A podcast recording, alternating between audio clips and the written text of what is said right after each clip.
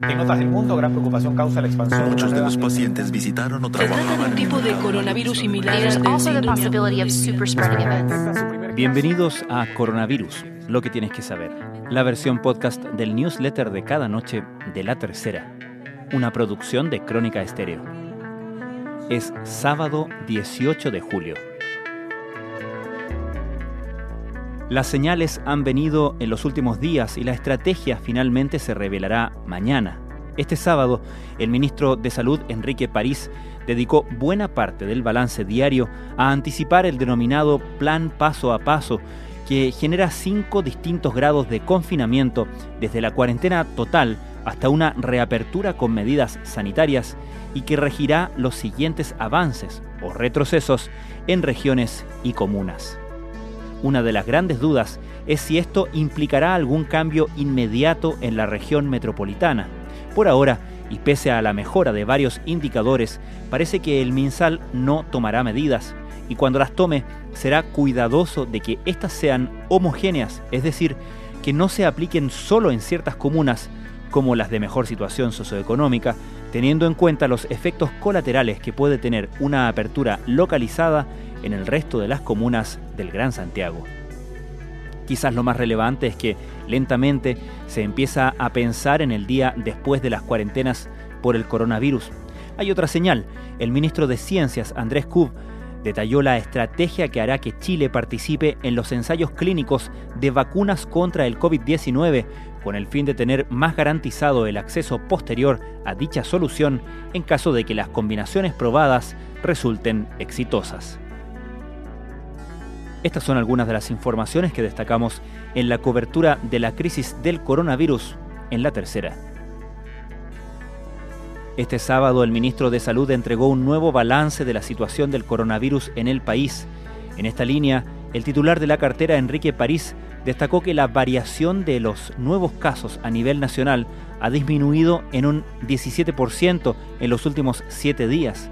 Lo más positivo de hoy día es que la positividad de los exámenes PCR ha llegado a un 13% a nivel nacional en promedio, dijo.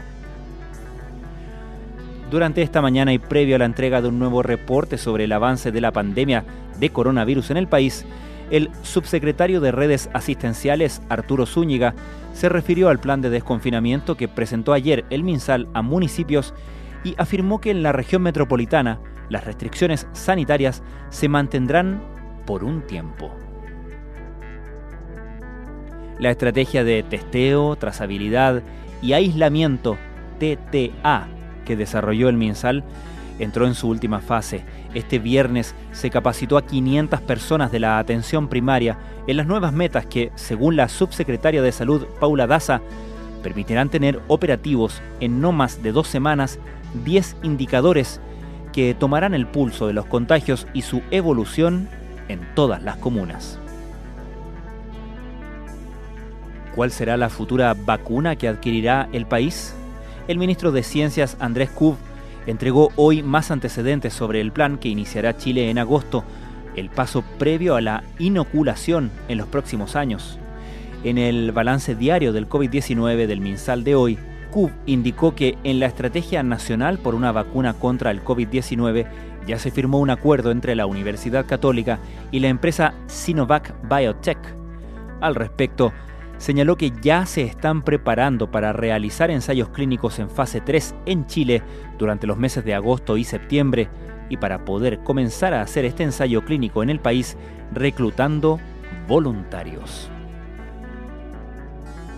El número de casos confirmados de coronavirus en todo el mundo superó los 14 millones, con más de 600.000 decesos, según un conteo de la Universidad Johns Hopkins este sábado. La Organización Mundial de la Salud reportó un nuevo récord diario de infecciones, con más de 237.000. Han sido protagonistas de la pandemia.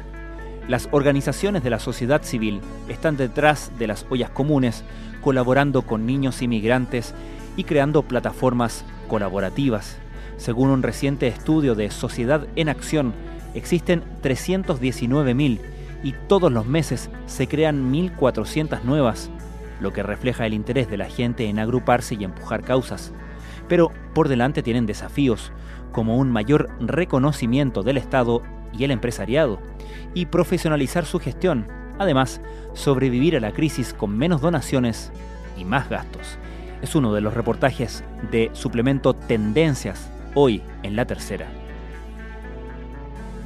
Esto fue Coronavirus, lo que tienes que saber, la versión podcast del newsletter de cada noche de la tercera. La redacción es de Sebastián Rivas. La producción es de Crónica Estéreo, el podcast diario de la tercera, que todos los días, de lunes a viernes, aborda en un capítulo dedicado especialmente a un tema en particular, en su profundidad y su contexto. Soy Francisco Aravena, que tengan muy buenas noches.